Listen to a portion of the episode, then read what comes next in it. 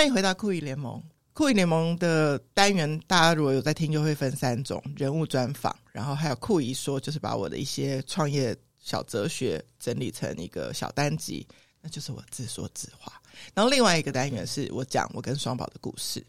其实后面两个单元都是我必须自己独立支撑完一整集，但我自己会特别兴奋的是，每一次在人物专访的时候，可以邀请到一位，呃，我心中就是很喜欢的来宾，然后我。多少对他们有一些些认识，知道他们在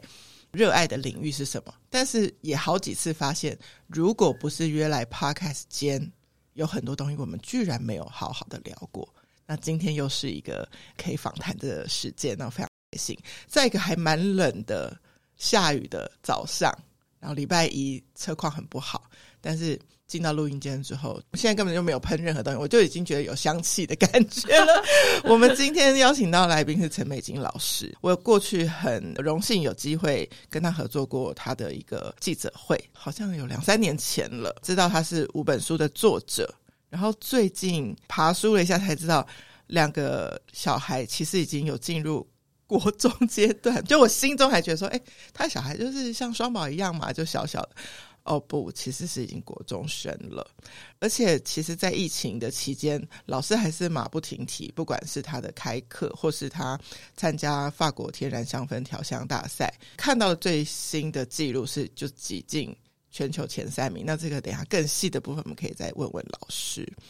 大家也许对芳疗师这件事是比较有认知的，但是老师不是芳疗师而已。他调香，还有他在做能量，他可以帮助大家，不是只有从香味这件事，可以从各样的生活美学上去提升自己。然后，所以有一个词很特别，我们等一下要请老师来帮我们解说。如果你有去过一些饭店空间，可能有一些香味就是他调出来的哦。好，讲了那么多，我们先欢迎美金老师跟听众打声招呼。主持人好，各位听众大家好。酷姨联盟啊，大概听我们节目的的听众就是妈咪，就是大概我觉得就是在 around 我们的年纪，我会发现这个年龄段的人就是跟二三十岁的追求不太一样。嗯，比如说一个很明确，就是可能高跟鞋已经放弃了，这样想要很舒服的，然后过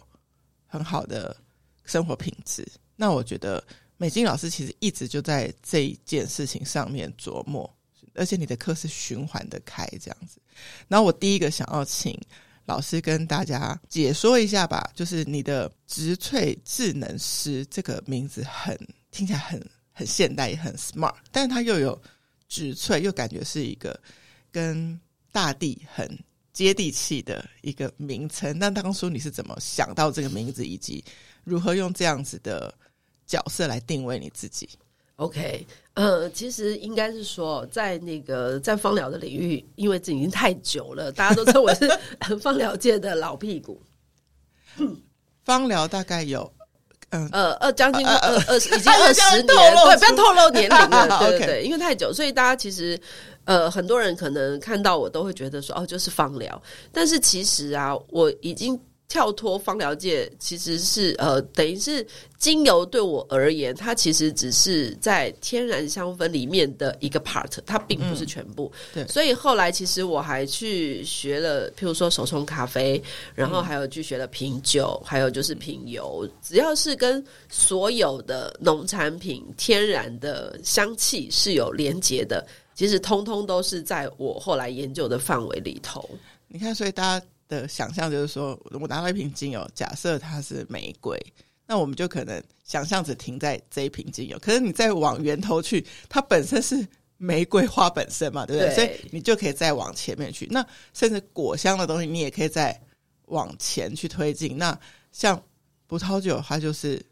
葡萄啊，葡萄来的哦。所以你那时候自己是从芳疗出发，没错，但是。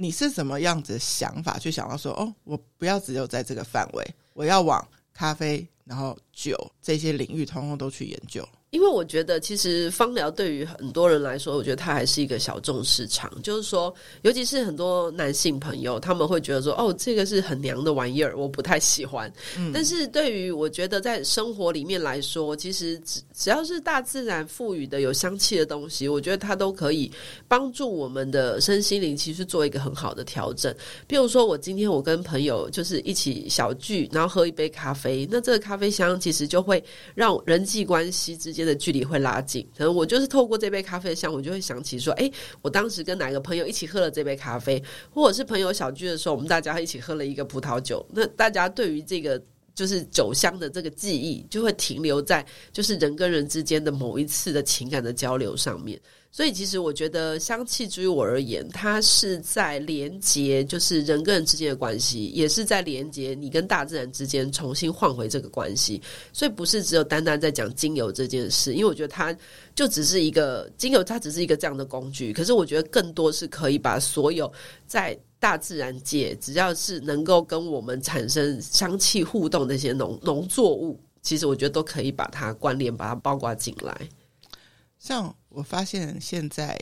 比如说因为呃新媒体或是 IG 的世界，大家都会更强调视觉，对不对？比如说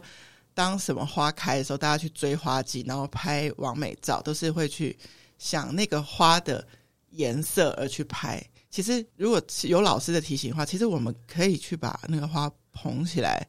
闻闻看它的香气。这这个我们跟它连接才是更。更直接的，对不对？其实你想想看，我觉得像古人的很多诗诗词里面，嗯，他想要表达的就是他在什么样的月份，他就会闻到什么样的香气。譬如说桂花香，啊，那大家就会想到就是八月的时候。对对对。所以其实透过香气，你可以知道二十四个节气它什么时候来临。那再来就是说，你在这个花开的这个香味里面，你可以有一个意境，就知道你带入的在当时那个时候空间里面的温度，然后那个时候他所要呃那个。时候的时时令，我们吃的是什么东西？所以其实同一个植物的花香，你可以推广出来，就是往前进再去推，发现说在那个空间里面，其实我们就是正在经历的那个时候的时空的，譬如说可能是哪一个季节，或者是正在经历哪一些事情。所以，其实我觉得一个香气，我们不是单单要表达的只是一个味道，而是我觉得它能够更深的去理解说，我们现在生活的这个环境里头，到底还有什么样的元素，透过一个香气，其实就可以把这些元素串起来，而且真的是可以唤起记忆。你刚刚讲，就让我想到，就是我们家上个周末，我们就一家大小去金门旅行。其实我们景点都玩完了，然后就有一天晚上很无聊，太早就吃完晚餐。就去深，你知道它有深恒仓吗？就是有一个 duty free 的一个 mall。你说男生通常会比较对香气就觉得不会那么敏感，对。可是那一天是妹夫，一到了某一层楼就说这是机场的味道，因为你知道，就是机场也都有这些免税商店，对对对，所以他们的味道产出来的味道就是一样的，因为那可能不是，那可能不是特别的天然哈。但我就理解你说的那个记忆，就是你看我们。因为 COVID 有三年没出国，可是你闻到机场味道，你居然是有点兴奋，还有点想念，有点期待。因为其实我们一定搞不清楚那个味道里头成分有什么。对。但是我们以前闻到这个的时候，是我们就是一个即将要出国的心情，这件事就被连接起来了。对，就是这种。其实，呃，嗅觉是跟呃记忆最接近的地方，它是能够最唤醒。你说五个五感的当中，其实嗅觉是最直接的。对对对，是最直直接，应该是这么说啦，就是我们嗅觉直接离我们大脑的边缘系统是最近的。那边缘系统其实最主要是掌管我们的记忆的地方。所以当你闻到一个味道的时候，你直接在大脑里面，这个脑海的记忆其实它就会浮现出来。还有一个很重要的事情，其实我觉得啊，现在有很流行一句话，就是说有些人呢用一辈子在治愈童年，然后有些人用童年治愈一辈子。那其实这个讲的就是记忆，所以童年的记忆，其实我觉得透过香气给孩子，或是给自己一个很美好的记忆这件事情，我觉得那个是让我们的身心灵其实是得以一个治愈的过程。对，所以我一直觉得香气对我也是在做这件事情。像我其实因为就是夏天很怕热，所以我身上都会带一瓶 Aveda 的那个蓝色舒压醇香精，它就是有点薄荷加洋甘菊的味道。然后所以双宝对于这个味道 很熟悉，很熟悉，就觉得嗯，这就是大姨的味道。这不知道是不是一个很好的范例，但是懂你的意思。那你知道我常常会把工作、跟爱情、跟亲子关系这三件事啊，它某一程度有一种我自己觉得的连结。然后关于记忆啊、香气啊、味道啊，比如说。小时候，我记得我爸爸有带我们去坐过花莲轮，我就觉得那个船舱有一种味道，我我也说说不上来是好或是不好，但就是有一个记忆。对，那比如说我曾经在的工作空间，Aveda 他们就是整间就是会有味道，去到其他公司上班没有特殊的香气，我都觉得挺无聊的。直到我后来就是个人工作之后，也有跟老师合作，也去到你的空间。就觉得空间有味道是一件，你知道那员工真的太幸福的事情了。其实味道它是一种隐形会去影响，直接影响你的。就像说我们现在很多在讲那个嗅觉行销部分，其实购物大部分大概百分之八十其实来自于冲动，它并、嗯、就是我们大家在理智上觉得我们是思考过，其实并没有。所以其实这个会去影响到我们的大脑，直接会想要去买东西。其实跟香气有非常大的连接。那有很多的国外的研究也发现一件事情，就是他在卖场里面如果投放香气的话，那大家在出手买东西的时候都会减少一些思考，就很容易就是哎下手就是去买它。这个我很无法抗拒，就是走在东区的路上，如果经过鸡蛋糕的摊子，哦，对，那个奶油刷的 很香，对。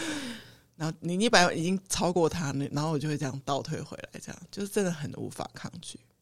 老师刚特别提到一个点，我觉得很适合酷姨联盟的听众来更多深入了解一下的。其实你一路从芳疗研究了很多年之后开始出版，你知道我对于一个作者很 respect，就是你出一本书不厉害嘛？你第一本成功之后，那第二本要出什么？那你居然可以一路出到五本书，而且到了第五本书，你 focus 在亲子芳疗这件事情。过往会觉得说，哎，香味比较是就是成熟女性会比较去关注到的东西，但是又因为你是妈妈的身份，你自己有了这个 knowledge 之外，你其实也把芳疗这个真的有带入你的生活，你不是只是把它放在你的办公室或在你的教学，你是真的有带入你的生活，然后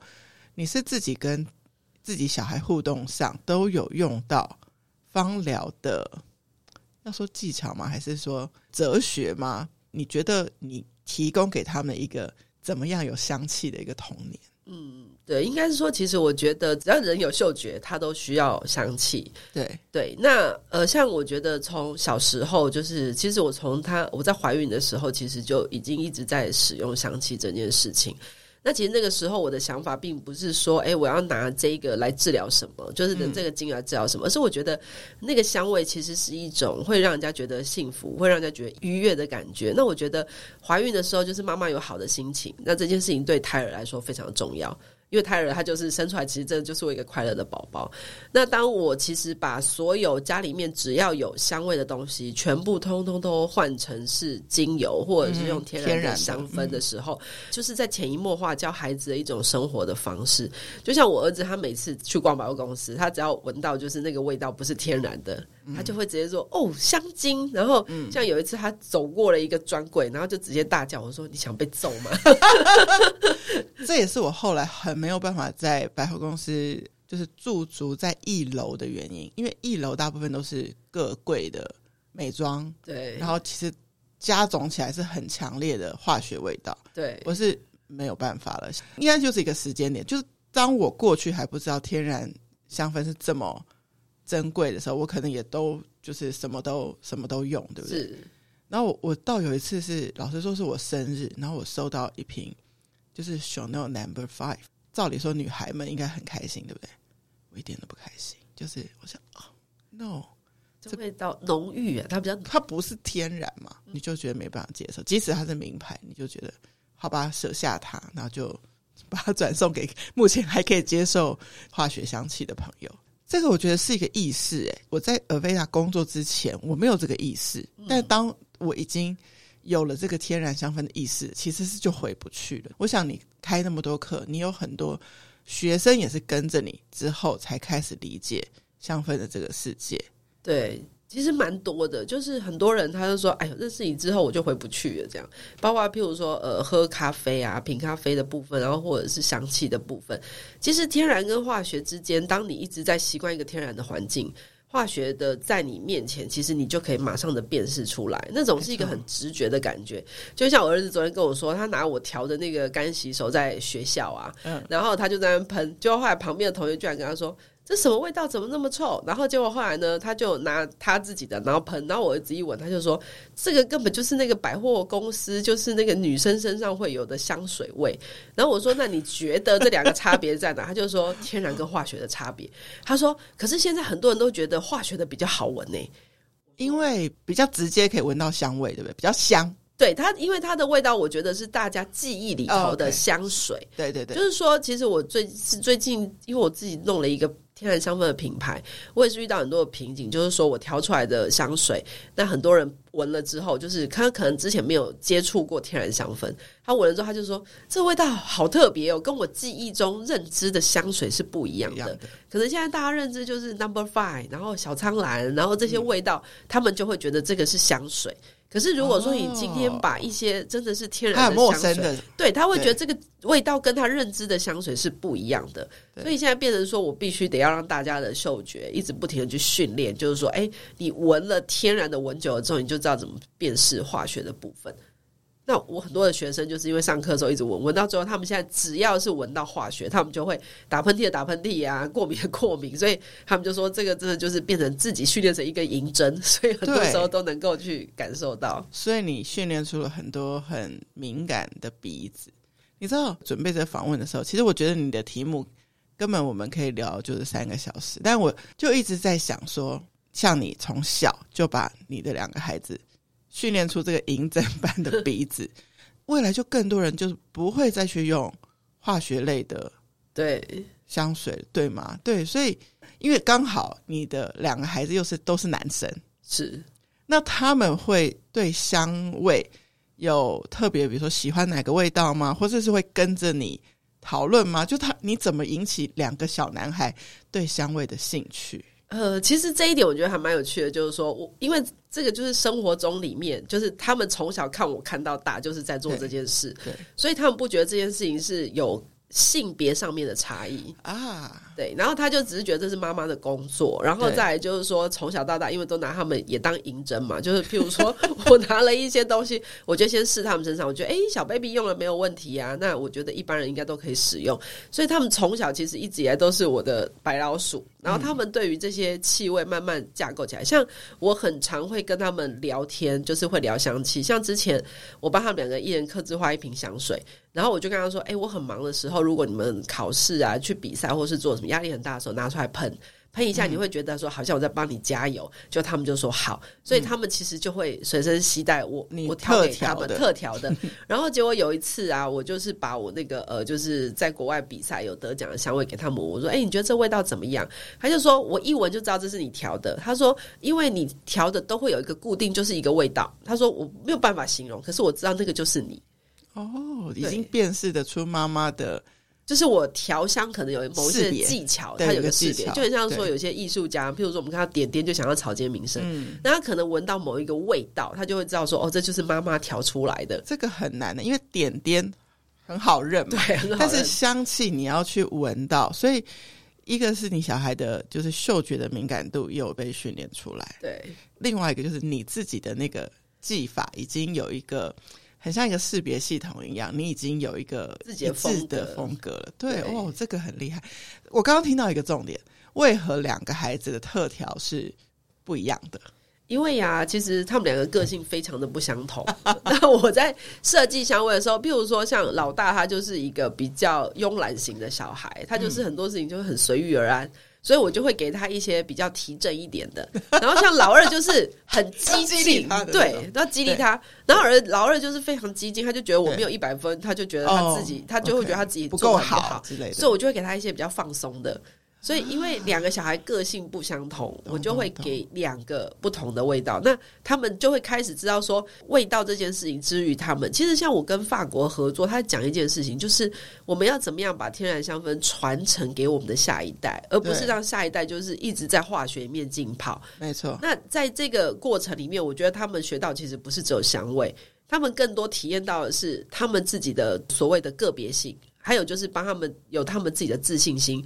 他们就觉得说我不我就是跟别人不一样，那就是我的独特不是不好的。对对对对对，嗯，我觉得这一点其实才是他们在接触香味之后，我觉得在人格上面的成长上面一个最特别的地方。对，香味这件事真的很奇妙，它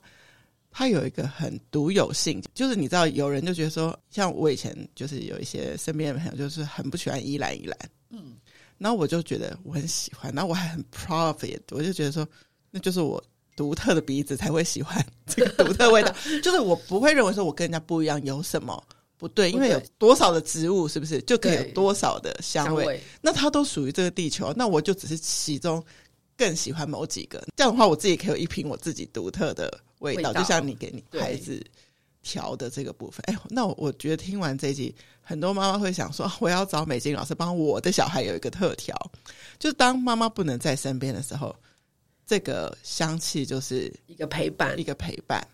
那如果妈妈不是芳疗师的人，你觉得也可以有相同这个效果吗？当然可以啊！其实我觉得每一个妈妈她自己都会散发一个自己她专属的味道。啊”对，其实我觉得每一个人都有。对，那但是只是说我们没有把这件事情放大。对，可是当妈妈她如果说有把她这件事情放大，去教育她的孩子的时候，她孩子其实是会，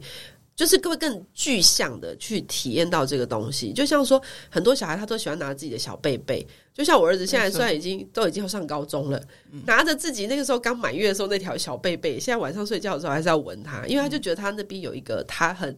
安心的味道，嗯、专属的安全感。对，所以其实这个东西，我觉得它不见得是一个具体的什么香味，但是我觉得可以把这个东西是训练孩子。譬如说，很多的妈妈她可能也有来找我，就说：“诶，她帮小孩子调一瓶，就是安神什么什么的。”但是我觉得，其实妈妈要帮小孩子调一瓶香味的时候，我觉得要先去了解孩子的需求，嗯，而不是是妈妈的渴望。因为很多妈妈调香，她就只是希望孩子安静。啊 就是我是拿一个希望美金老师给我一个魔法，然后让我一喷，小孩就照我的对规则。但是其实你觉得反而这样不见得有效，要从孩子的需求对再去帮他选味道。对，其实我觉得这个就是一直以来，其实包括我在写亲子书，我都一直想要表达一件事情，就是说，就像之前那个公司那个节目，孩子不是你的孩子，嗯。不要一直把父母的期待灌在孩子的身上，他也不是你的附属。对，而是说你要去看到孩子需要什么而给他，不是我们想要他怎么样，然后就一直填鸭式把东西塞给他。因为很多东西可能不是他真正需要的东西，就很像很多父母就说，你就一直闻迷迭香啊，那你就会脑袋比较清楚啊，考试就会考比较好啊。可是小孩子就很不喜欢那个味道，他就会觉得他自己抹上去很像抹了全身的面素力达木，他就不喜欢。所以这个时候我就会跟妈妈沟通，我就说，其实我觉得我们要尊重孩子的个别性，而不是说把一昧我们想要给他的东西塞给他。所以其实我觉得在用气味的这个，就整个的一个沟通的模式，其实你就可以看得出来他们亲子之间在互动的方法。你是去强迫孩子接受，哦、还是说你是真的尊重孩子？那有些父母其实坦白说，这个就是假民主，就是真的真的是很专制。对对对，就是说自己觉得自己很民主。我说哟，我都接受他，可是事实上并没有，就是都是用我们自己的大人的思想去贯穿在孩子身上。我会想到一些电影情节，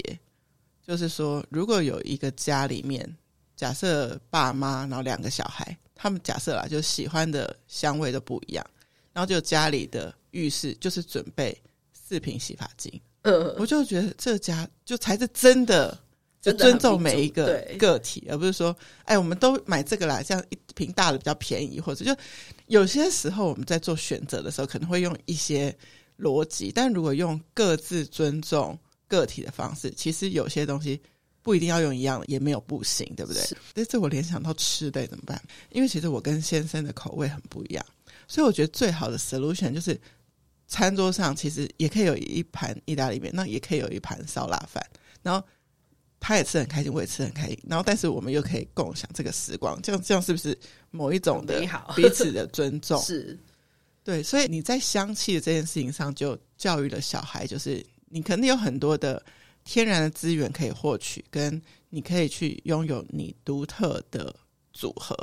关于天然这件事，我记得老师还更延伸到一件事情是，当全球如果继续使用化学的，那它对于环境的破坏嘛，对不对？对。所以其实，在这个隐形的这个光嗅觉的享受之下，你也教育了小孩关于更多保护。天然资源的这个部分嘛，是因为其实我觉得现在很多东西要求都是快速，其实化学东西是最快快嘛，调出来最快。嗯、对对对，那可是像我们家其实用一些清洁用品啊，比如说洗碗的，就是用一些比较天然的，其实真的很难洗干净，就是哦，清洁效果其实真的没有化学来的强，尤其是有一些比较油腻的东西。对，那这个时候我们就必须得要告诉我孩子，就是说很多东西其实它。不是只要快速，因为你在快速的同时，你可能会破坏很多周遭你的东西。你是，可是是你自己不由自主的，你就变成这个环境的杀手去在做这些事情。那只是说透过生活里面这些东西让他知道，那也让他留意他所做的每一个步骤。其实大家就是跟这个环境是环环相扣的。嗯，对，你不要以为说啊，我今天可能做一件很简单的事情，然后就是这件事情好像也没什么。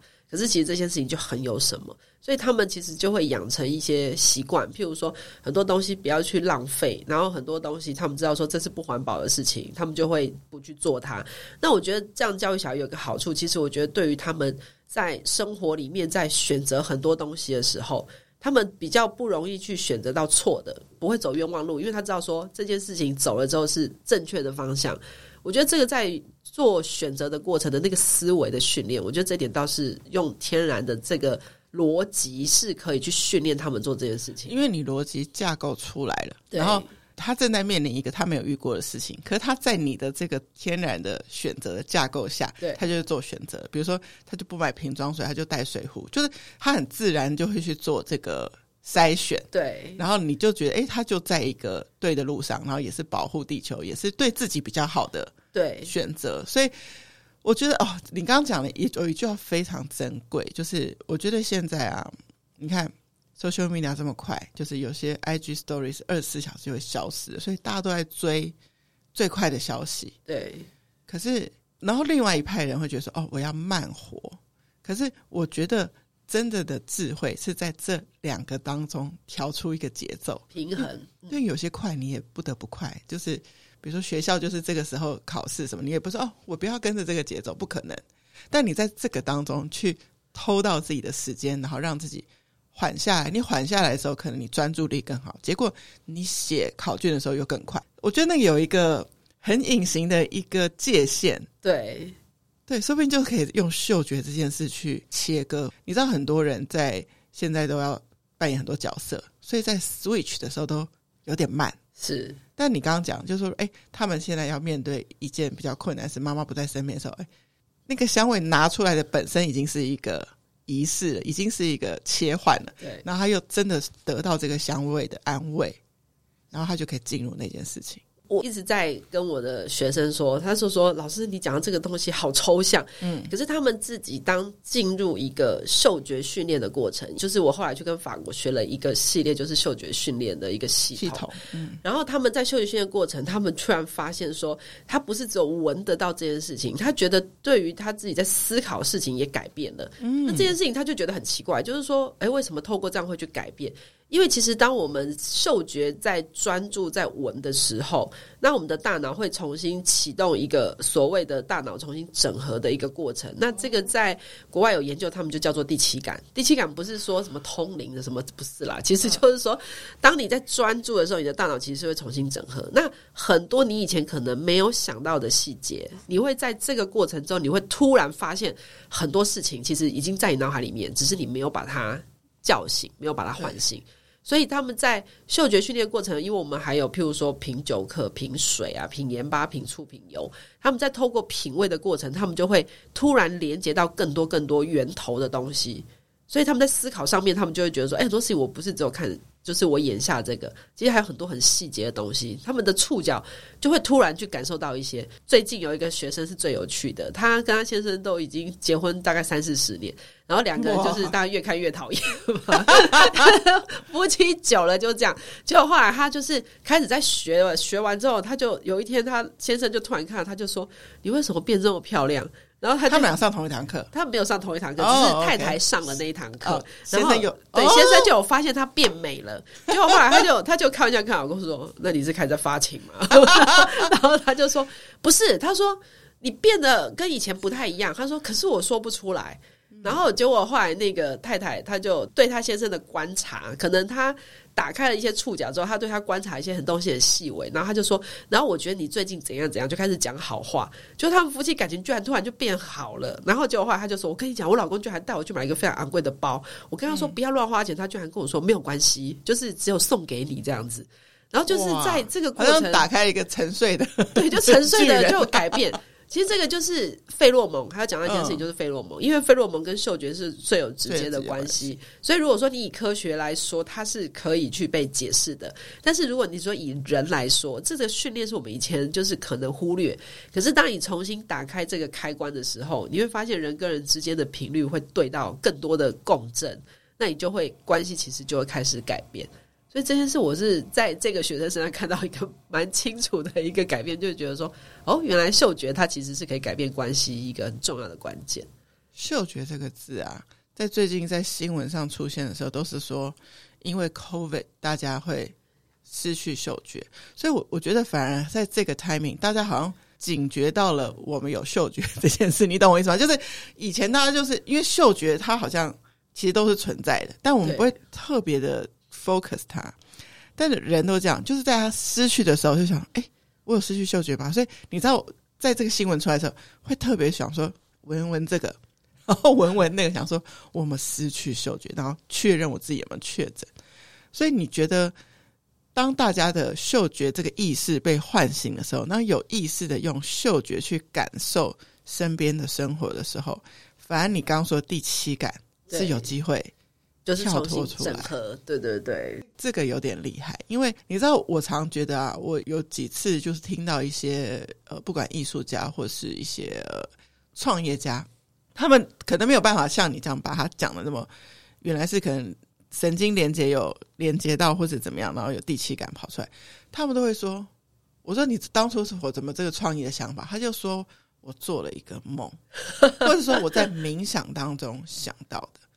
可是蛮有可能，其实他平常如果常常就是有各种刺激，你刚刚说的脑袋被重新整合跟连接之后，对，他就蹦出一个很厉害、很棒的。idea，是。跟我们以为我很用功，我就这样一直坐在电脑前面，然后一直找了五个小时资料，可是其实我还是没有找到对。任何东西。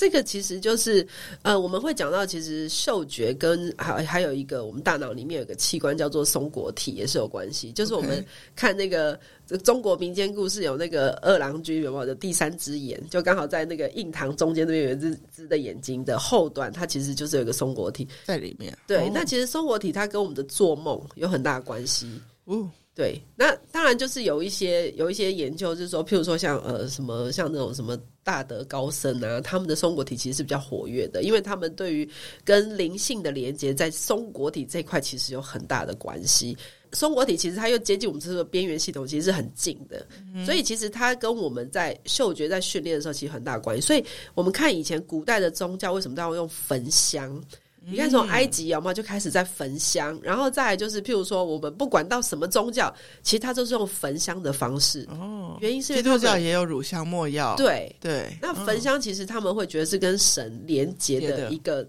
一个点，所以其实那你看那个香气，其实是跟我们的嗅觉其实是最连接、最直接的。所以为什么跟神在连接的时候不是用触觉，不是用听觉，而是用嗅觉？嗅觉。原因是因为嗅觉其实是开发我们的灵性，还有就是开发我们的智慧，其实是占最大的比例。像呃，在那个埃及有一个叫荷鲁斯之眼，那个一个埃及有一个眼睛哦，荷鲁斯之眼，嗯、他们其实把它拆开来看。就是说，它是用呃大概七八个就是元素去组成一颗眼睛嘛。比如说哦，中间的黑眼球部分，然后眉毛的部分，它就直接就是去写说，哎、欸，因为是因为感官里面多占多少比例形成这个有智慧的眼睛.然后发现其实嗅觉是占了二分之一，哦，然后对触觉只有六十四分之一，哦，其他加起来才二另外一半，对对对对对，哦、所以他们在古埃及，他们的荷鲁斯之前就讲了一件很清楚的事情，就是嗅觉跟你的智慧其实是一个最直接连接的关系。如果你今天嗅觉你没有把它打开，基本上你的智慧可能只有一半，半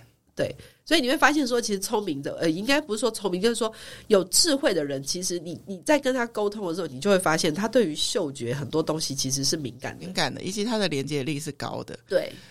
这我也不是很想往我自己脸上贴金，但是我确实觉得我进去了 Veda 行销部，第一个被 assign 的工作是 Chakra 的七瓶香氛的上市。呃、对，你知道那个打开我多少的感官知觉，理解脉轮是什么？然后我哪一轮发达，哪轮不发达之后，我才开始有启动了这个思考。这个是二零零七年的事情，我也确实觉得我的智慧在那里有比较被打开，开了智慧。对，所以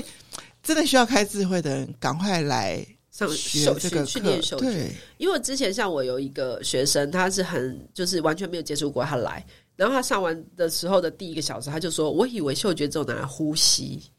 只有拿来闻，就是吃的东西的味道。他没有想到嗅觉居然跟智慧、跟人际关系，然后跟自我成长、跟灵性有这么大的关联性。那其实，如果大家现在在不管是工作、夫妻关系或者亲子关系，觉得说我都快被小孩气死，要对他咆哮这样，maybe 你先回到你自己，对，maybe 先回到你自己，修炼你自己的。嗅觉就可能会修炼到你自己的灵性，那也也许其实别人都没改变，但是你看待他们的方式改变了，会改变。就是说，其实我觉得小孩子真的就是大人的一面镜子。我常常在很焦虑，或者是我常常有一些状况的时候，我儿子的状况真的就会活生生在你面前演一遍给你看。所以你知道，父母越抓狂，你就觉得小孩越失控。可是，当你父母越 smooth 的时候，你就会发现小孩子其实是越平静的。那这个真的在我身上，我自己有应验到这件事情。你知道，其实我之前就有一集那个我的 podcast 有分享一集，就是我们的六人同居时代，就是我妹妹家，他们家因为装潢的关系，就是来住了我们家一个月，然后他们夫妻，然后他们小孩。总共六个人住在一起，然后我们就会比较多的时间聊天跟对话。那我也是，我忘记是问哥哥还是问妹妹，就说：“那那我们这四个大人啊，你们觉得？”我是用一个小孩比较理解的语言，我说：“谁最没有规矩？”我的意思就是说，他们跟谁在一起觉得最不用太管规矩，这样。对，就他们就说：“我先生嘛。”为什么？因为他这个人散发出来的气氛很趣哦。是，就我也很去哦，所以他们就在他旁边也可以很去哦。那我说，那牛牛真的都完全没有规则吗？他就说，哦，你不要踢到他的影响，就这一个之外，他觉得他是他很去哦。那我其实是快节奏嘛，所以你说，也许跟我在一起会感受到那个所谓时间的压力。老师，那就回到说，我跟你讲，因为我遇到很多人，他们都不会是。在学生时代就立志说我要来学芳疗，都是好像比较后期转弯的，比较像是我以前工作的产业，瑜伽老师也是这样，也不会是什么我国中或者国小会立志我要当瑜伽老师，都是大家后来经历了生命的转折，然后可能走到了像你现在植萃智能师的身份，芳疗的知识跟你也要有生命比较丰厚的经验。这两件事的去结合，他已经不再只是说哦，我我好像找到一个老师，就打开一本那个芳疗圣经，就问他说：“哎，这个经有什么疗效？那个经有什么疗效？”不是这个了，你已经到了一个把人的内心需求、把他的生活品质、把他的能量、香气，就像你刚刚说，它只是一个其中一个介质，把它串联起来。所以你在做的事是这样子的一件事，对不对？它有点难形容，但是其实它是很贴近人生活的需要的。对，嗯，其实应该是说，我觉得像之前我们常开玩笑说，最厉害的中医师啊，对，是一张椅子、一张桌子跟一个老头子，还有他的生命经验。对，其实我觉得，就是我一直觉得天然香氛它就是跟中医、中草药其实是比较有连接性的，就是说我们在。人生很多时候，你可能你的经验越多，你会知道说，其实很多的疾病，好，或者是有很多的事情是来自于你心理上面的不平衡。对，那这个东西，我觉得是必须你要经历过，你才有办法去知道。所以，其实我反而在呃，我二十几岁的时候在做芳疗的时候，我就觉得大部分都是在讲，比如说啊，失眠要用什么，湿疹要用什么，或者是比如说功能性的，对，就是功能性。嗯可是等到我觉得慢慢的过了四十之后，我觉得在讲香味这件事情是跟你的生命的连接是什么？嗯、那种东西跟之前二十年前我觉得非常的不一样。所以其实有些年轻的学生一直跟我讲说：“老师，我什么时候才能像你这样？”我说：“你的人生经历越多的时候，你就有办法变成这样。”对。可是这东西不是说我把我的课本哦，就是内容你把它背起来就可以的，因为那是人生的经验。也可能你同一你教了同一堂课。对，然后你其实给的讲义也都一样，可是假设这五个学生的生命经历有一个二十几，有一个可能已经经历感情事件什么什么，他的体会就又更深，很不一样。像对，像我上课最年轻的是大学生，嗯哼，对，就是父母。就是很早就把他送来，大一想要早点体会是是，对对对，大一就把他送来，因为父母也都是我的学生. 所以我觉得真的很有趣。就我的学生的小孩现在都已经说上大学了，嗯、所以他们就觉得说，哎、欸，从小就要开始帮培养他们的一些想法，所以他们来上课的时候，他们跟一些。大阿姨们上课，像我我们那时候最有趣的是最年轻的二十岁，然后呢年纪年纪最长的就是大概七十岁，同所以那个就已经是 阿嬷级的，对对对对，所以跨 generation 真的的，所以在沟通的时候，比如说我讲了一个什么故事，那你可能发现年轻人他回应是这样，可是七十岁他回应给你更多更多的东西，那这个之后你就可以知道说。我们其实，在讲的不是一个知识，我们在讲的是你岁月累积的一个人的能量，还有一个人的智慧。嗯、对，那我觉得也是在重组一个人的人生的过程。真的，我觉得你的 workshop，因为我知道你是一个用很精致的人数的方式上课，所以彼此影响就不是只是说哦，这个味道是什么，那个味道是什么，而是你现在正在调的这个味道，其实来自于可能是你生命中两三个重要的故事。结合而成，那最后这个香味可以变成你自己的帮助等等之类的。像我对我奶奶的记忆就跟茉莉有关，我也不知道为什么，但是但是它会成为我的资源。其实我本身没有喜欢茉莉这个味道，比如说你要我去选，我可能就会选。我很喜欢葡萄柚，可能很喜欢依兰依兰。我连洗发精如果洗到有依兰依兰的，我都会知道。就人家帮我洗一瓶新的，我说这瓶有依兰依兰，我就会马上知道。我没有喜欢茉莉。但是我去特别找茉莉的时候，就是我可能心中需要一个鼓励，然后我觉得其实我们家奶奶是超正能量的代表，所以我就会想要有茉莉来陪我一下，这样子。我其实茉莉的香气的能量啊，我们香气能量讲的其实都是跟这个植物生长的环境有关。还有这个植物的特质，其实茉莉它都是晚上的时候，它会散发出香味。所以茉莉的能量对我们来说，它就是一种热情。哦。然后对于很多事情，它是无怨无悔的付出。它是这个特质。奶奶的这个特质跟这个呃茉莉这个香气其实是连接在一起的。所以当你闻到茉莉的时候，你会直觉就是想到奶奶。就很像我们上调香课第一堂，所有的同学，我们就问说：“来，大家就是，譬如说，好，大家看着你，好，然后请问一下，大家觉得就是 maybe 是什么味道？哦，是哪一种哪一种植物？然后呢，我们之前有一个学生最有趣的，他是一个彩妆师，然后人家就开始问说，嗯、呃，他是什么味道？就全部人都说，他看起来很很像一朵小花朵，然后什么什么什么，大家给他的认为的香气都是这样，可是他认为他自己是一根草。”哦，所以这就是有很大的完全不同。然后他突然领悟到，他就说：“我终于知道为什么很多女生都说我是绿茶，哦、就是绿茶婊，因为他觉得他并没有那个意思去跟很多男生，就是好像造成一些暧昧。可是呢，在他散发出来，对，但是因为他散发出来，别人收到的就是他是花，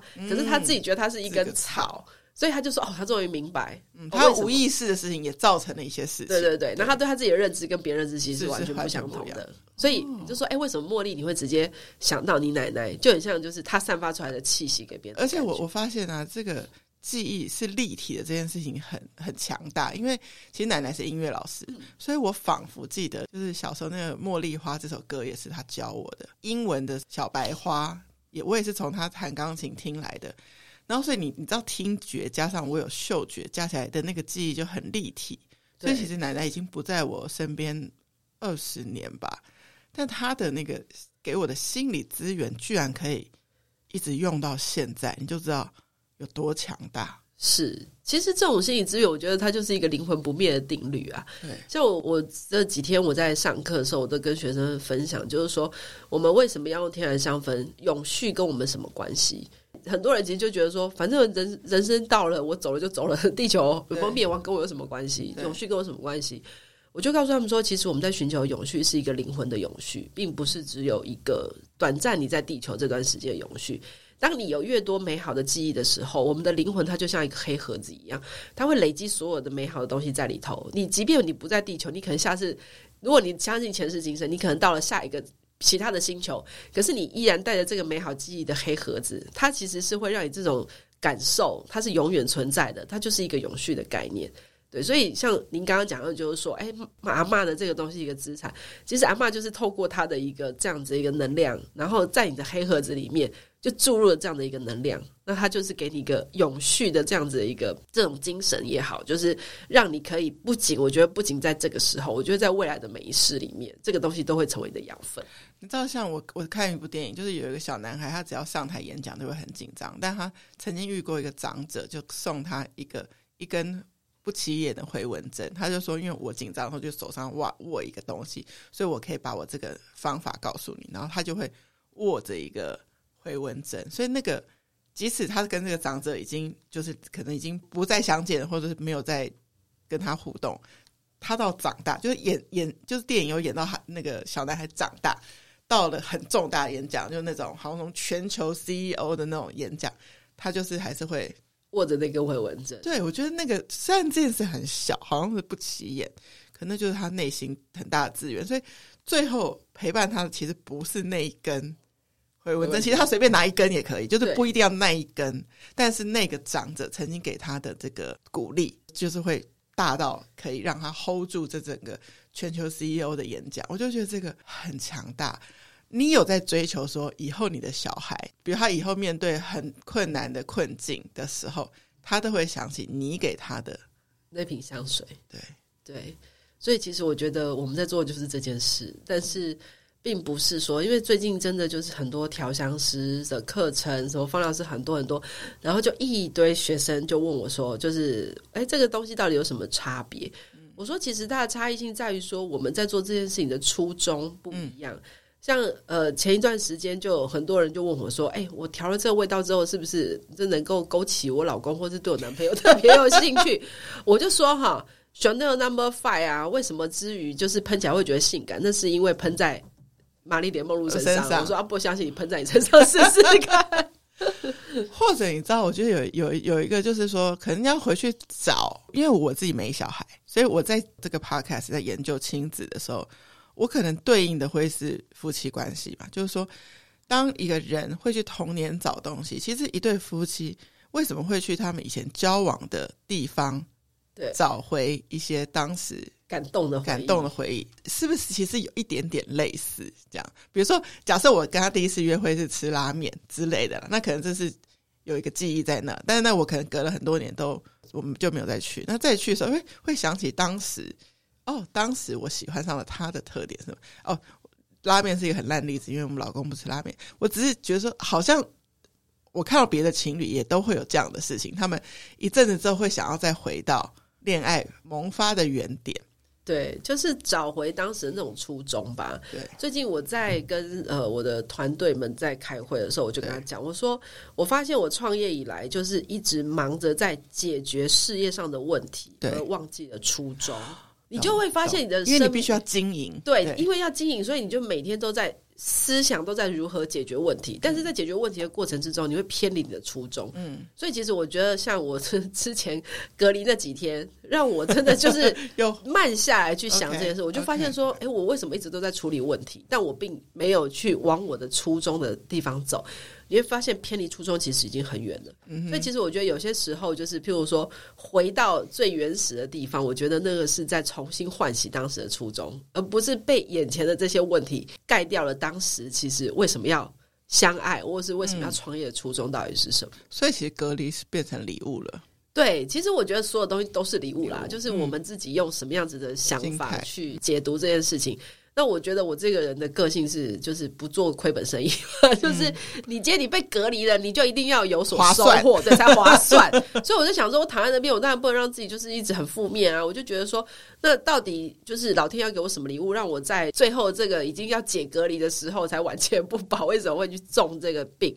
对，所以才会想到说，哎，其实很多时候他可能是要让我慢下来。然后去体验这个。那在隔离的时候，刚好跟我的孩子也一起隔离。那我们的亲子关系，在这个时候就刚好二十四小时都黏在一起的时候，重新回到小时候我在带他的那个时候。因为他现在不会这么黏你了。对，但是你就会发现很有趣，就是哎，小时候的那个时候的他，就是时间到了，你就在哎来吃饭饭啊什么的。结果现在变成说他来照顾我，就是说妈妈吃饭了，对，然后吃完之后我把碗拿去洗一洗，这样。你就会觉得说，哎、欸，其实你会透过这里，你就发现，哎、欸，小孩真的长大了，在这个过程之中，嗯、去体验到就是人生的另外一个阶段开始，在跟可能就是以前你没有慢下来的时候，不会去体会到的。可是当你慢下来的时候，你就开始看到这些东西。我观察很多父母啊，因为你知道，小孩在学龄前，你知道会让父母无限的怀念嘛？好，就是那个可爱牙牙学语的 那个可爱。我领悟到一件事，父母的想念。其实不是想念他们的 baby 时代，他们也有一点点想念自己可以跟他们那么亲密的时候。对因为当开始上学，那个黏腻的时间其实就没有那么多了，是那越来会越少。越少对，所以我我觉得是不是其实提醒父母，因为其实我本身哦，就是我前面是因为没有遇到先生，也没有结婚，所以我觉得我已经是过了四十岁那个门槛，就是觉得。大概是比较难有生小孩的这件事情，所以我对于一些很年轻的父母，然后生了小孩，然后又要说哦，又会抱怨小孩的这些族群，我其实是很心痛，你理解吗？就我懂，我懂。其实我一直觉得父母真的不要去抱怨孩子。对，其实。孩子很敏感，你的一个抱怨，他都会觉得他自己是多余的，或是是觉得他是不是不应该来这个世界上。因为其实之前我我儿子啦，我曾经做过一件事情，就是有一次我们去吃烧烤，然后吃完之后，我就呃，就是拿了一支那个冰棒，然后是养乐多口味的，就我儿子就记这件事情，他说我妈妈喜欢吃养乐多，然后结果后来有一天呢，他在学校表现不错，那老师就给他一颗糖果，就后来他就发现那个糖果是养乐多口味，对，然后他就把它带回家，就后来他就说妈妈。送给你这样，我就说，哎、欸，你为什么不自己吃？他说，因为我知道你喜欢养乐多，然后我就很开心啊，我就把那颗糖果就放在就是床边，嗯，就后来就。就是当然就过就过太久，对，就因为太久，然后就整个黏都跑出来，然后我知道之后就把它丢掉啊。结果我后来就没想到，这小子居然那一天不知道为什么心血来潮就翻垃圾桶看到，对。然后这件事情对他来说他很受伤，因为他觉得是他送你的。对，然后结果后来就是他也没有，这个是小儿子，他也没有告诉我，他就直接跟哥哥就跟老大讲，嗯、他就说，他说我送他的东西，他居然把我丢在垃圾桶。结果后来是哥哥有一天就不经意的讲出这件事，然后我就一直跟小儿子道歉，我说对不起，我说我真的不是故意。的，可是这件事已经过了三四年了，直到了前几天，我儿子还在跟我讲这件事，他就说：“我送给你的养乐多糖果，你把它丢掉了。”我说：“我真的觉得很抱歉。”我说：“因为那已经就是我不吃糖啊，它已经生黏黏的东西，所以我逼不得帮会长蚂蚁，所以我才把它丢掉。”我说：“你可以原谅我吗？”然后他就这件事情，我才想说：“说一个小动作，其实对孩子的伤害，的心意，对他很深的心，他觉得你就被你这样子就是糟蹋，或是。”抹灭，他觉得是他自己舍不得吃的东西，然后因为你喜欢，我送给你，并不是因为我不要吃，而叫你帮我处理这个垃圾，你就会很心疼孩子。就是他们很纯粹的东西，有时候真的就是被父母的一一两句话就打掉。譬如说，像有些小孩子可能就是很好意的送给父母一些礼物，然后父母就又乱花钱，就是就是这种行为，其实我觉得一直在亲子中一直不停的在发生。就想我最近手边有留着一张很像废纸，但是又不是废纸的东西。我跟先生是一起隔离嘛，我们隔离的时候，其实我妹妹跟她女儿有一天就是去帮我采买，然后就拎了一个袋子，然后就挂在我的门口，他们就离开嘛，因为我是不接触嘛，这样。然后隔了好几天，就是我们可能都把东西拿出来用啊、吃啊这样子，然后才发现袋子里面有一张纸条。很大张，其实很大张，因为妹妹才小一嘛，所以她写注音就是很大的一个字一个字，她就写什么绿豆什么的，就是一个 checklist 这样子。哦，原来是她跟她妈妈出门的时候，可能她妈妈手在忙，然后就说打打一需要的东西，你帮我列一下。然后她只会注音嘛，就这样子把它写下来。哦，我就觉得很窝心吧，很珍贵。就是本人现在四十五岁，就是我也真的有点很难说我会生得出小孩了。我就是会觉得啊，其实有一个这么贴心的女孩儿，对，就真的。很值得了，就是我，我也是从他们就是 baby 的时候这样子他们陪着我妹妹这样带大，就是觉得原来可以一个阿姨跟小孩的就情感也可以连接得那么深，这个是很美的事。所以我就是会，我只要遇到任何年轻妈妈，就说你们真的很幸运生得出来，就是好好的爱他们，然后好好为他们的童年创造很多很温暖的感动。因为我自己有遇过我奶奶给我的这个东西。在我很困难的时候，就真的很困难的时候，他可以从我心中出来帮助我。对，那如果我们现在给，就像你现在给你儿子的爱是很够的，你不确定他未来会度过什么，有多大的坎，多大的难关，所以你现在灌注的能量要很够。很够啊！像前年的母亲节，我收到我儿子的一个卡片，我超超感动，就写说谢谢你，就是在我遇到很多挫折的时候，我还知道就是有你会在我身边。因为我其实对小孩子是不太有太多的呃管教，就是说我对他们其实都很自由。嗯，我觉得就是让他们自己自发性。我我真的不看，我真的不看。这件事情是，其实我儿子的成绩很优秀，他当时就是国小毕业，他是领市长奖。对。然后就后来很多的，就是譬如说补习班、安亲班的老师问我说：“哎，你怎么教小说？我根本没教他。”你让他自己有动力是吗？对，要要要要去读，就是让他去读。因为我应该说，我们以前小时候就不是很会读书的人，嗯、所以我们会知道说，其实读书读书的目的应该是说，我们是未来就是要让你能够自己赖以生存的一个工具。嗯、可是如果读书这件事情不是你喜欢的，那你就去学一技之长，嗯、你才能赖以那个为对对对对。所以我觉得不是说你一定要。用读就是用读书才能够，你之后才能活得下去。嗯、我觉得有正常的人生观，你不要扭曲，你才能够真的活在未来是活得更好。嗯，然后我其实对孩子的观念，我都是这样告诉他们。那像我们家的哥哥，其实他的。就是成绩可能就大概在前十名的这个 range，、嗯、然后弟弟就一直 always 都在保持在前三名，哇甚至就是一直都在第一名。他只要掉第二名，市长讲的是他，对，就是他。哦、所以在两个教育上面，我也会给很不一样的东西。像哥哥最近要考高中，嗯、我就告诉他说：“那你就去考高职。”我说：“其实我觉得你的手比较巧，我觉得很多事情你可能高职会比较好。”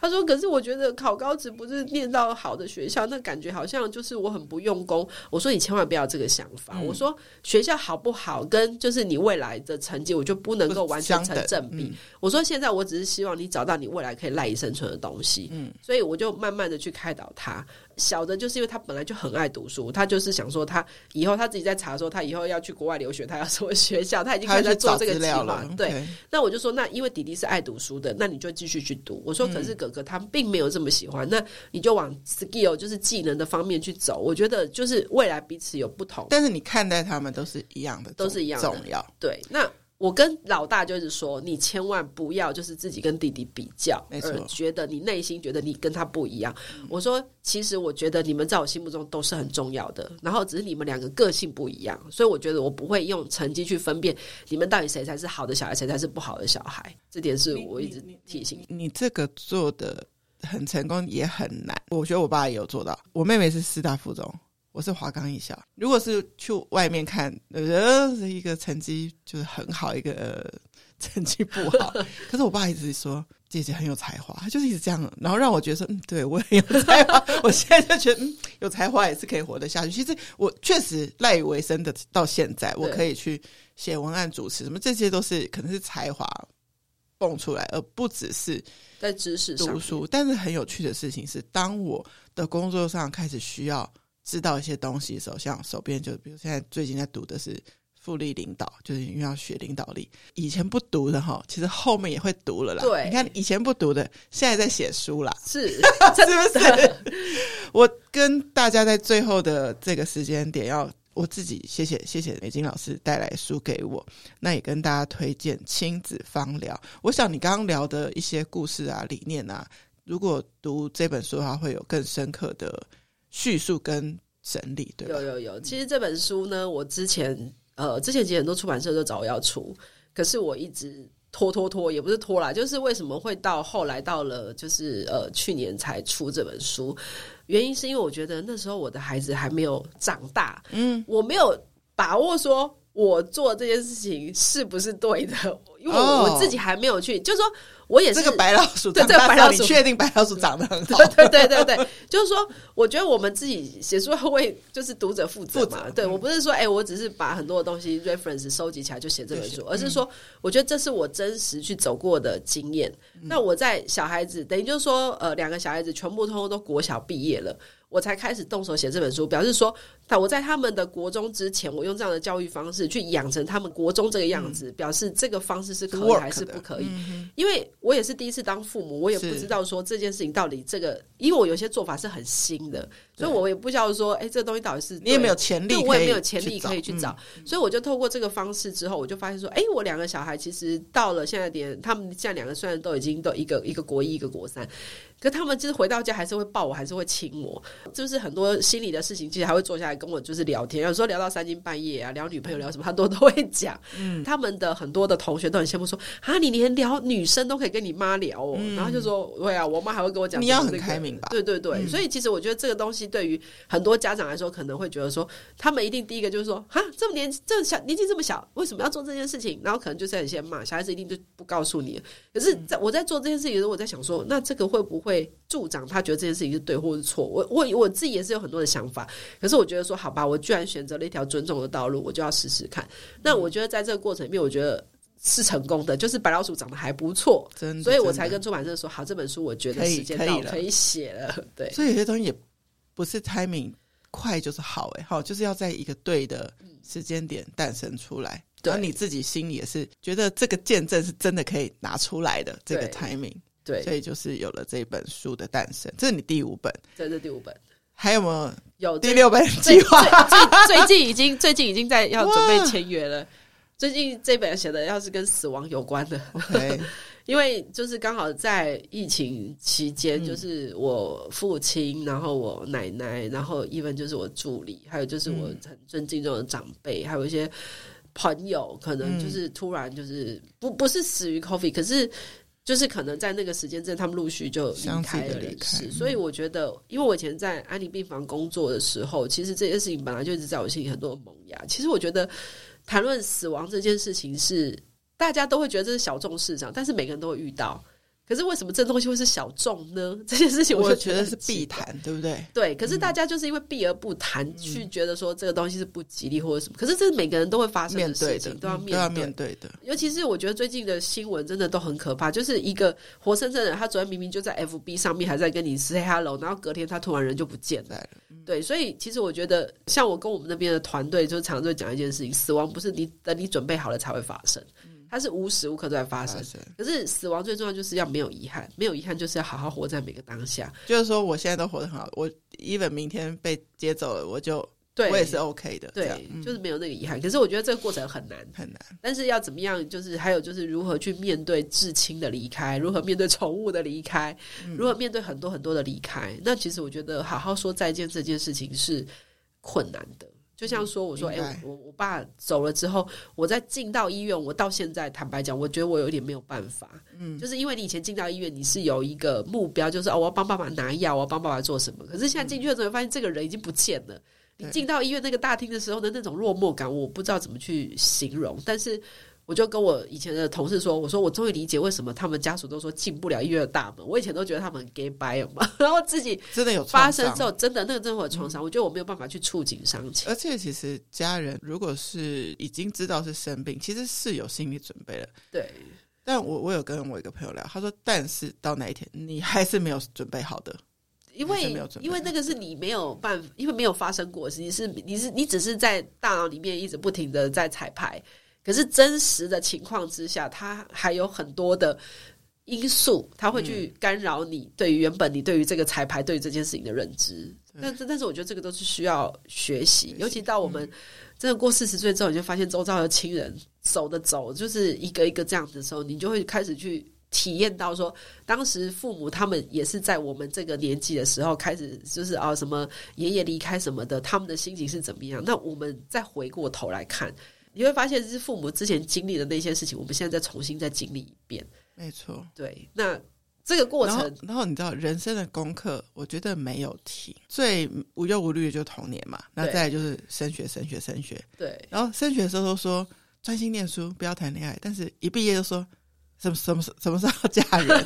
然后再来就面对事业，事业，事业，然后我觉得事业差不多到一个觉得啊，好像比较能有掌握的余裕的时候，其实你就开始面对你的父母，开始退休，对，就是人生的功课没有。没有停，没有停。我觉得这时间点就是会一直一直推进，一直推进。所以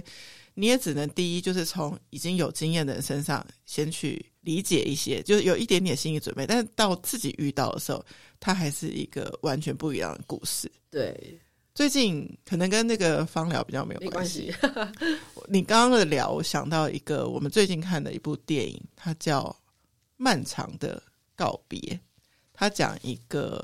家庭陪伴先生失智症到离开有七年的时间，哎、其实我觉得反而很美，就是说他当然慢慢的他已经不是他，但他其实又还是他，他改变了他的生活能力，但是他那个最终对家里的那个爱其实是不变的。那你至少还有七年的时间可以可以陪伴他，跟你想那个离太远的那些。孩子的父母的突然，那个我觉得那个是真是不能接受，真的，对，真的真的是，我觉得尤其 COVID，大家已经比较有这个危机感了，就是说你真的不知道下一秒会发生什么事，那你是不是更珍惜你现在跟你在一起的人？然后你其实你也不知道说，你小孩现在他他想他想要出国念书嘛，所以他真的可以天天跟你见面的时间，是不是就更加的珍惜？所以。不管现在在听的大家，你的小孩在哪一个时间段，就好好 enjoy 他那个 那个时间段的可爱，然后那个时间段跟你的互动，对，然后也留下彼此很美好的，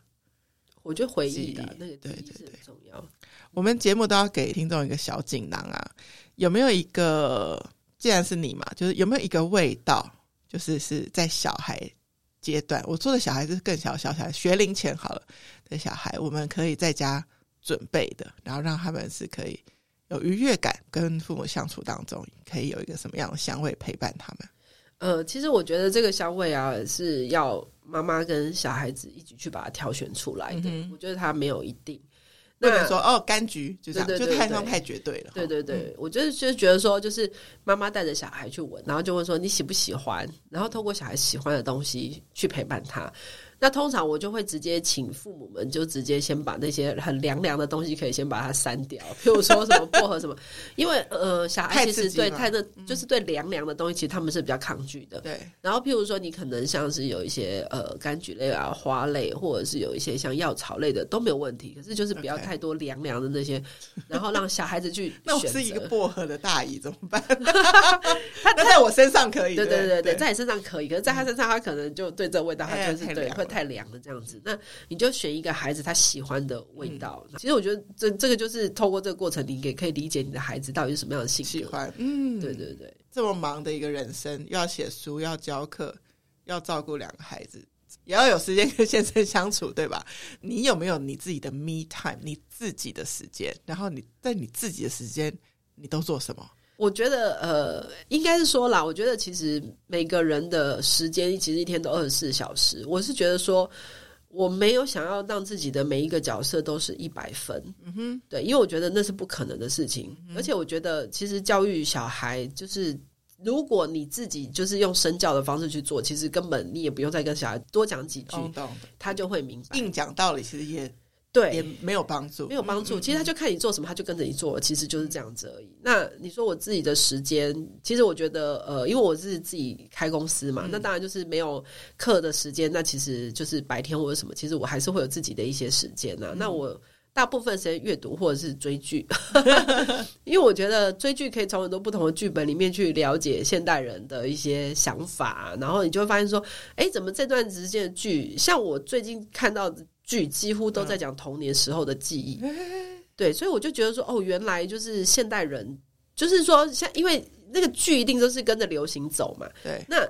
表示说，现代人一定都是有这些故事，所以编剧才写出这些东西。那很多人都是在写小时候的记忆，像现在很多人就是就是现在很多的剧推理剧或什么，他都会反过来演，就是他为什么会做这件事情，然后反推哦，他以前有这样子的，就发现童年的时候可能被父母抛弃，或者是童年的时候被家暴或者是什么，嗯、然后你就会发现说，一个人的童年的记忆真的很重要，他直接就影响到他后面。而且我现在看。真的哎，那有没有什么剧是你觉得特别推荐妈妈可以看，很疗愈的？疗愈哦，呃，最近我看了一部，但我觉得有点沉重，可是也不会太沉重。有一部我觉得叫呃，三月有了新工作，OK，大陆剧，好，三一二三的三，然后喜悦的月有了新工作，他在讲说一个。九五后的女生，她就是学那个舞台设计嘛，然后结果后来她就是就是出来找工作都一直碰壁，一直不顺啊，然后就变成很像废柴这样，在家里面待了一整年，就后来妈妈很生气，把她赶出去。结果后来呢，她就去找她大阿姨，然后她大阿姨其实就是在做殡葬业的，就她呢就。帮他就是找工作，找到一个殡葬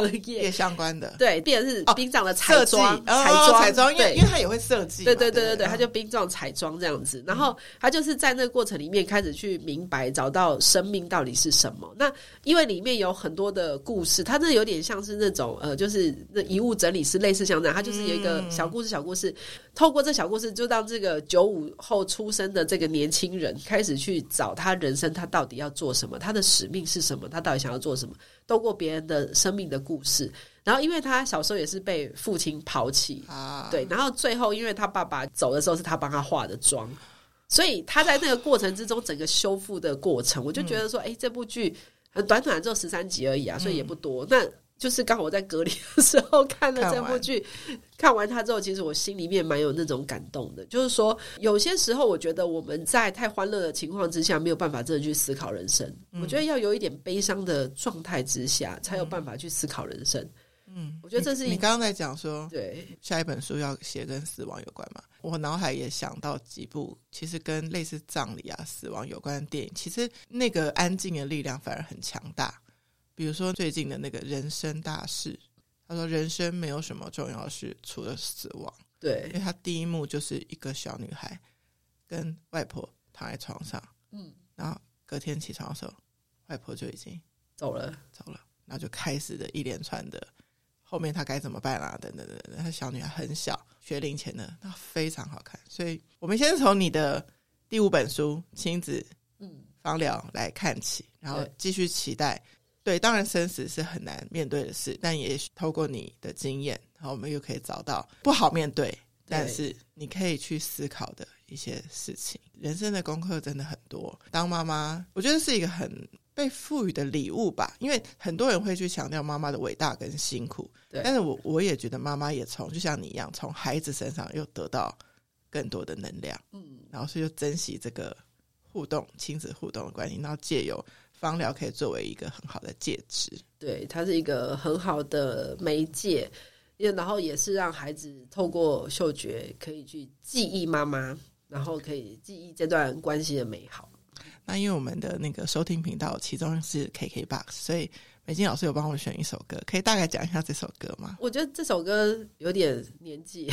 但是但是我觉得我一直很喜欢听，就是张韶涵《隐形的翅膀》。嗯其实我觉得，我当我在人生就是有时候遇到一些困顿的时候，我都很喜欢听这首歌。就是说，其实我觉得一直以来，我觉得就是不管是别人支撑着我们，别人当我们隐形的翅膀，或是我们去支撑孩子，我们当孩子隐形的翅膀。嗯、其实我觉得这首歌让我就是都很感动，因为它有一句歌词就是说，就是我跌倒，然后你不会告诉我说我要做什么，你只会在旁边静静的陪着我，嗯、大概是这个情境。所以这首歌其实我觉得我在 KK Bus 里面点的那个次数非常的多，因为当我心情就是哦，今天心情不好，然后我就那一首歌就从一直 repeat 一直 repeat 这样子，搞不好都已经听了上千次，搞不好有了。就是说，在这个过程里面，我就觉得说，其实我觉得我们一直以来都有一个力量，其实一直在支撑我们。那当你你你会觉得你快支撑不下去的时候，可是你就会觉得说，还是有一个无形的力量。呃，是宇宙也好，或者是你周遭的亲人也好，或者是什么都好，它其实就是在支撑你。我觉得人生很多时候就是在支撑不过那个过程。那在这个过程里面，我觉得只要找到一个点，能够让你跳过去，嗯，我觉得很多事情就会改变。所以我觉得这，这跟那个正念的哲学很像，它是要告诉我们说，你当下遇到这个困境，它是暂时的，不是永远的。对对，但是如果与此同时，你不是只是自己心脏好话，是有一个身边的隐形的翅膀，不管是你的父母，或是你内心很好的资源，可以陪伴你，那我想那就是更幸福的一件事情。最后，最后，我觉得这一题不知道对你来讲是很简单还是很难，因为你闻过世界上这么多的味道，如果硬要你挑出一个你喜欢的味道，你可以说得出来吗？还真的很难的耶，因为我觉得，因为我觉得我每一个年纪喜欢的味道真的不好，那就是 right now 今天，今天吗？我觉得今天我喜欢的是像甜马玉兰这种药草味的味道。甜马郁兰，因为我觉得以前吼，以前很喜欢花香，嗯，可是呢，你会又后来到了一个年纪之后，你就觉得不要那么绚丽。然后呢，到想要放松的时候，你会喜欢果香。OK，可是果香你又会觉得没有动力，哦，就太 relax。对，有一段时间很喜欢木头香，因为我觉得我需要沉静下来。可是呢，木头香太久了之后，你又会觉得说好像很多事情太沉重了，所以会觉得说，哎、嗯，最近就是很喜欢药草调的感觉，就是那种药草，我就觉得可能是在重新修复跟疗愈某一些的事情，所以我觉得最近药草调的味道对我来说。特别的有感，天马玉兰，大家也可以去找这个味道来闻。对，它是一个让神经系统非常冷静的味道。今天很谢谢美金老师来到我的节目。酷艺联盟虽然是一个就是聊聊小孩故事的节目，但我觉得它还是因为来宾的关系，会带来很多很不错的知识。像我其中有一集有一个朋友来聊人类图，那一集也就也蛮受欢迎。那我也相信你这一集会非常受欢迎。谢谢你到来。谢谢。那我们酷艺联盟下次见喽，拜拜，拜拜。